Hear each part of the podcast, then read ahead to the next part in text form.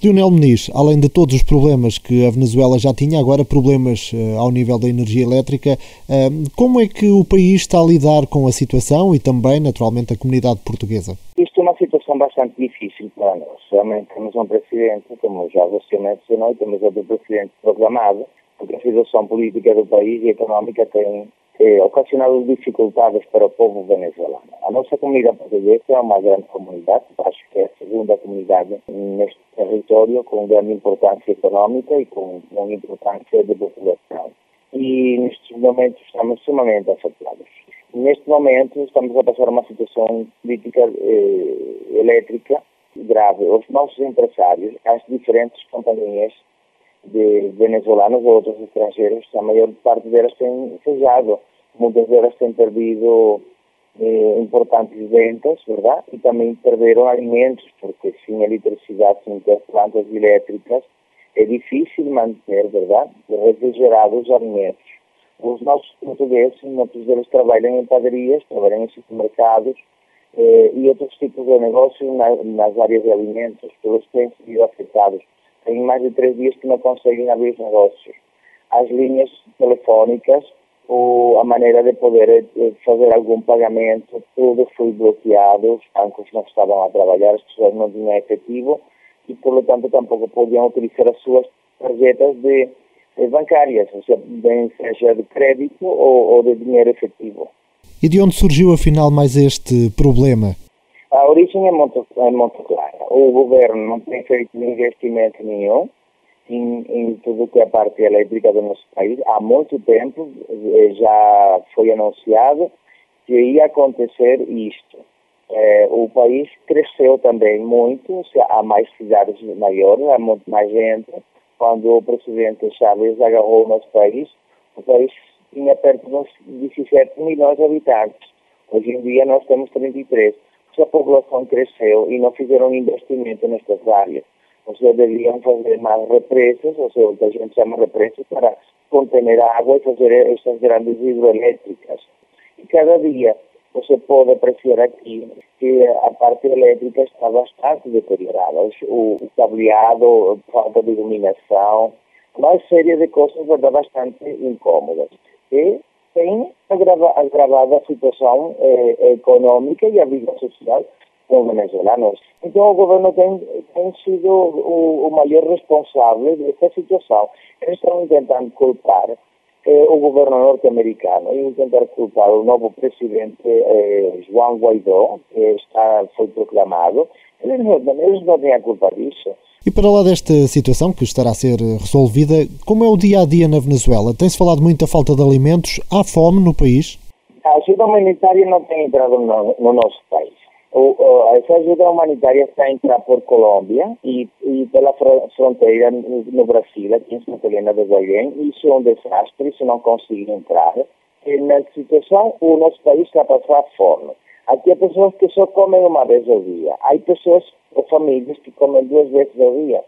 Há pessoas que talvez podem comer três vezes ao dia. Ou seja, tudo dependerá da situação econômica de cada família.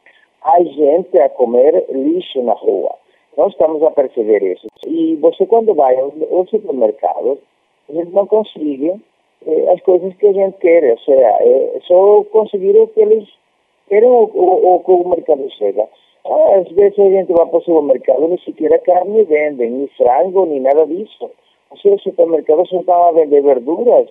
E, e além disso, dificuldades na medicina, dificuldades nos hospitais, as pessoas têm perdido o poder aquisitivo, se não temos dinheiro, vamos ao banco tirar o nosso dinheiro e não os dão, dizem que não há dinheiro. Essa economia está muito mal realmente.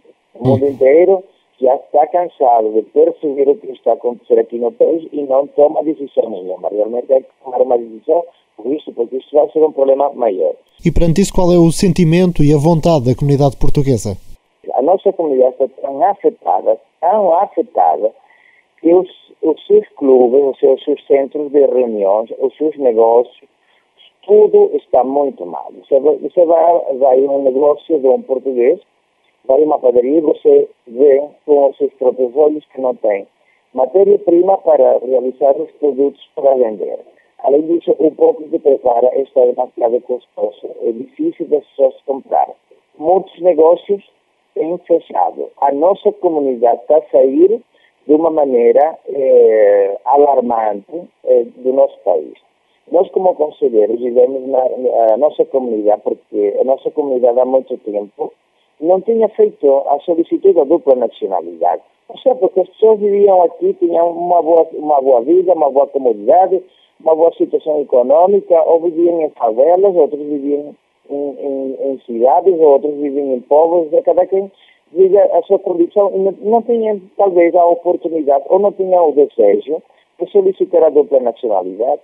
Os nossos consulados, ou seja, o Consulado eh, Geral de Caracas, o Consulado Geral da cidade de Valência e os consulados honorários, honorários que temos em todo o país, cada dia estão mais afogados, ou seja, a, a, a quantidade de solicitudes de pedidos de dupla nacionalidade que tem um processo, que tem uma quantidade de papéis que devem fazer. Então, as pessoas ficam molestas, não, não terminam entendendo o, realmente o que deve acontecer. E, além disso, muitos têm sido para Portugal ilegalmente. Ou seja, vão com os passaportes venezuelanos, não têm dupla nacionalidade portuguesa, não conseguem levar os documentos venezuelanos para ir a conservatório em Portugal e tratar de pedir a dupla nacionalidade, porque aqui o governo venezuelano tem bloqueado tudo isso. Você, para, para postilhar um documento, é um inferno realmente. A pessoa tem que se anotar numa lista através da internet.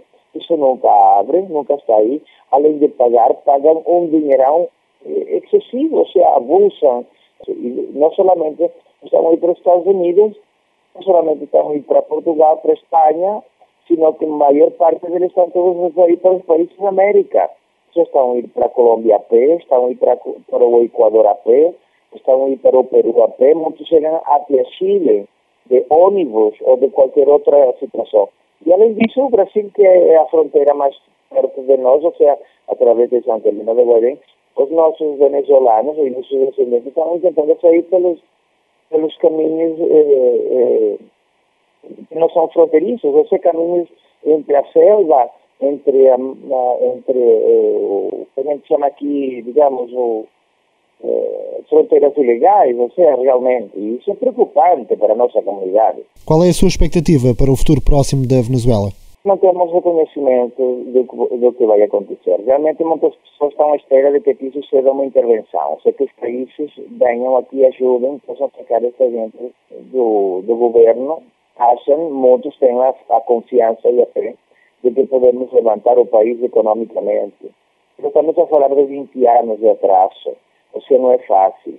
Agora, uma guerra civil eh, está aí, ou seja, realmente aqui há muita gente delinquente, ou seja, muita gente foi armada pelo, pelo governo, e isso é preocupante.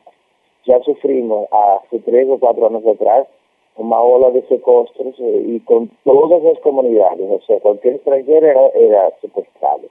Os nossos foram os piores, os portugueses, isso foi situações eh, críticas, eh, ainda há gente que de ter pagado o seu sequestro, verdade?